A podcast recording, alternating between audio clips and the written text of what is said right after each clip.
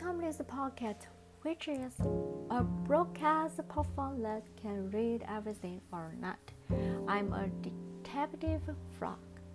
What I choose to read for you today is a very, very short English story.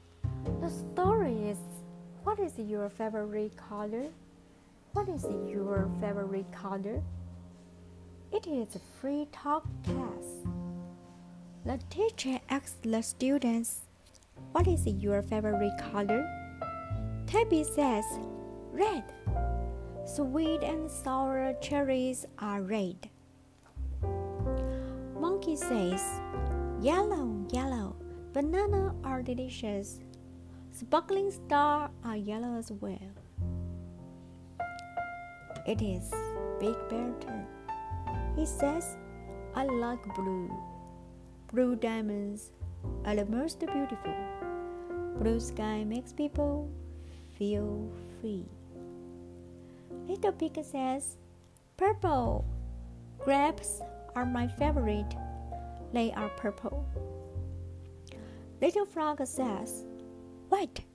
I love milk and milk is white. Fluffy cars are also white.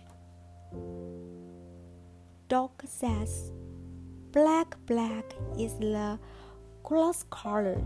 I love to wear black pants and shoes.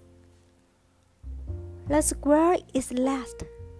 She, she thinks for a while and says, I think all the colors are beautiful. What is your favorite color? Okay, the story is over, and it is and it's coming to an end to say goodbye to you. I hope you like it. Please click subscribe from me. Bye.